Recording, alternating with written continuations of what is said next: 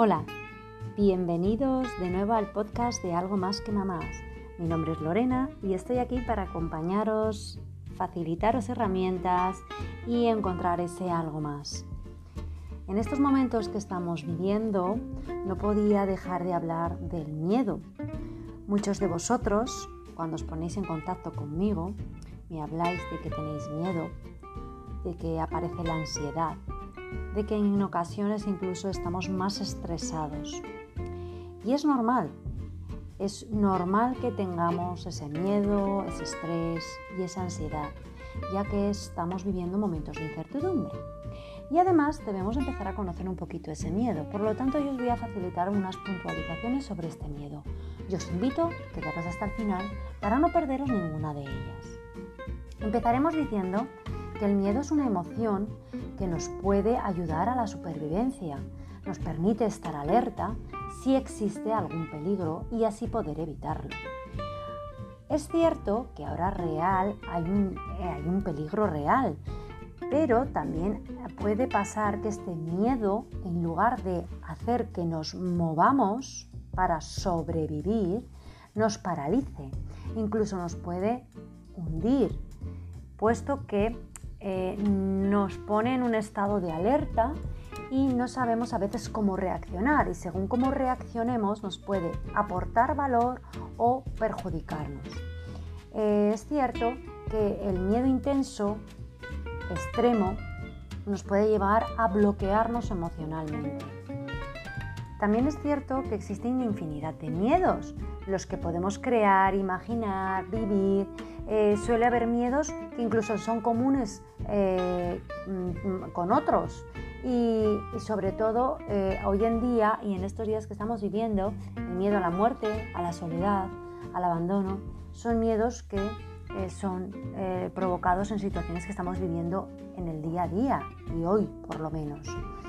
Lo que pasa es que ese temor y ese miedo hace que tengamos una consecuencia en la que nos anula esa capacidad a reaccionar, lo que os he dicho, nos puede paralizar y en lugar de buscar esas soluciones nos quedamos petrificados.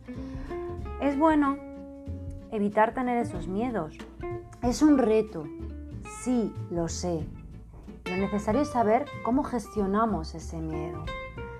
Podemos usar diferentes técnicas como por ejemplo el mindfulness, no sé si lo habéis conocido o lo habéis oído, que os hablaré en un capítulo posteriormente, esa relajación, esa meditación, ese respirar, centrarse en buscar esas soluciones. Es cierto que el miedo que estamos viviendo ahora nos va a dejar una huella en nosotros y en todos los que estamos y en todos los que se han ido, porque ellos, esos que se han ido, también va a ser una huella imborrable para nosotros.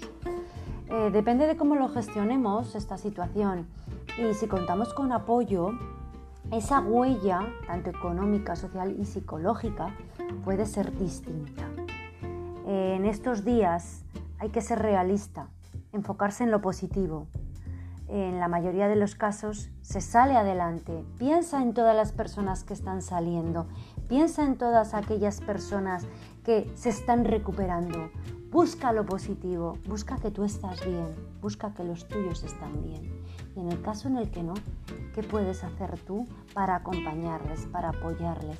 Tenemos un sistema sanitario que nos están apoyando, policías, las personas que están en el supermercado. Todos ellos están viviendo lo mismo que nosotros. Piensa en ese caos que viven a veces y ese miedo que también tienen y siguen adelante. Y me pregunto yo, ¿por qué no seguir adelante? Cuanto más miremos hacia adelante y más nos enfoquemos en buscar esas soluciones, más fácil va a ser. Y bueno, yo me despido como mm, con una palabra de Jorge Bucay, de un cuento eh, que es muy bonito, y os invito a, poder leerlo, es un autor muy interesante, que confiéis, que estéis atentos en todo lo que os está aportando esto. Y además que confío en que esto también va a pasar chicos. Así que espero que os haya gustado este podcast os mando muchos abrazos, muchos besos y os veo en el próximo podcast. Hasta luego.